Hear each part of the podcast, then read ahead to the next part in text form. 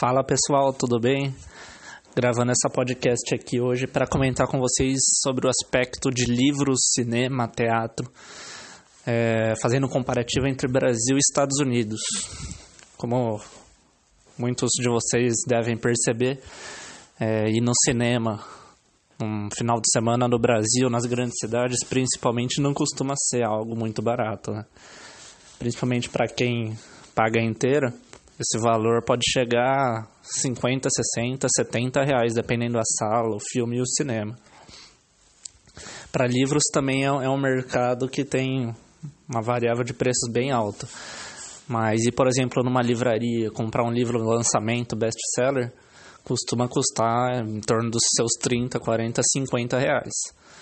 Claro que hoje em dia a gente tem a internet como um facilitador para essa compra de livros e costuma ter preços bem bacanas, mas ainda assim, quando a gente pensa esses aspectos, livro, teatro, cinema, que são atividades de lazer, cultura e também educação, né, por trazerem conhecimento, muitas vezes as pessoas nem têm esse hábito de frequentar essas coisas justamente por conta do preço, né?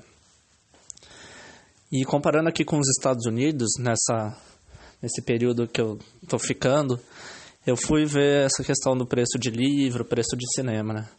Primeira coisa, o preço de livros, né? Eu entrei em algumas livrarias, próprios supermercados e me deparei com preços muito baratos.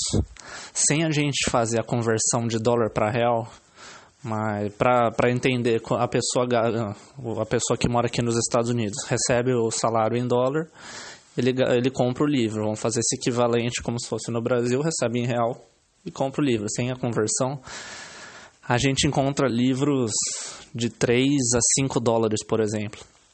Boa parte dos livros eles têm duas versões. Uma versão mais econômica, que é com papel jornal, não tem capa dura, que é justamente nesses preços mais baratos.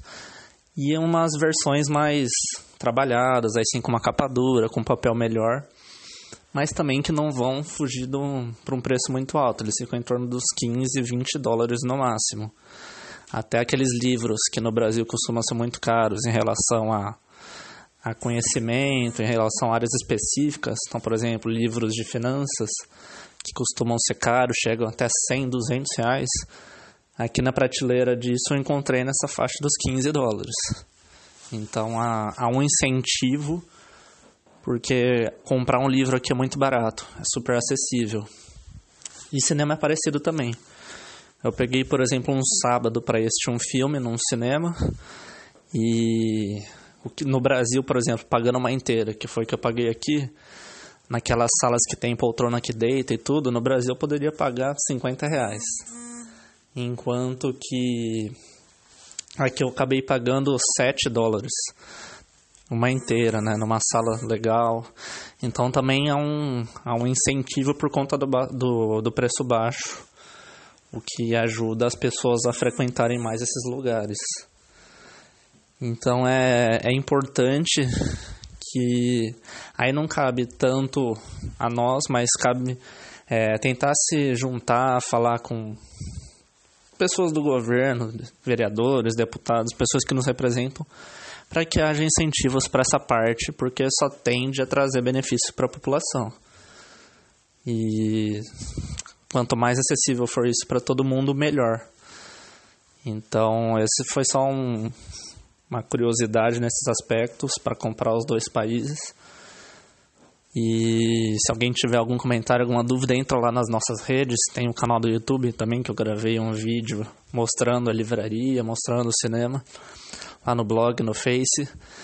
E a gente comenta por lá para quem tiver alguma dúvida. Um abraço a todos.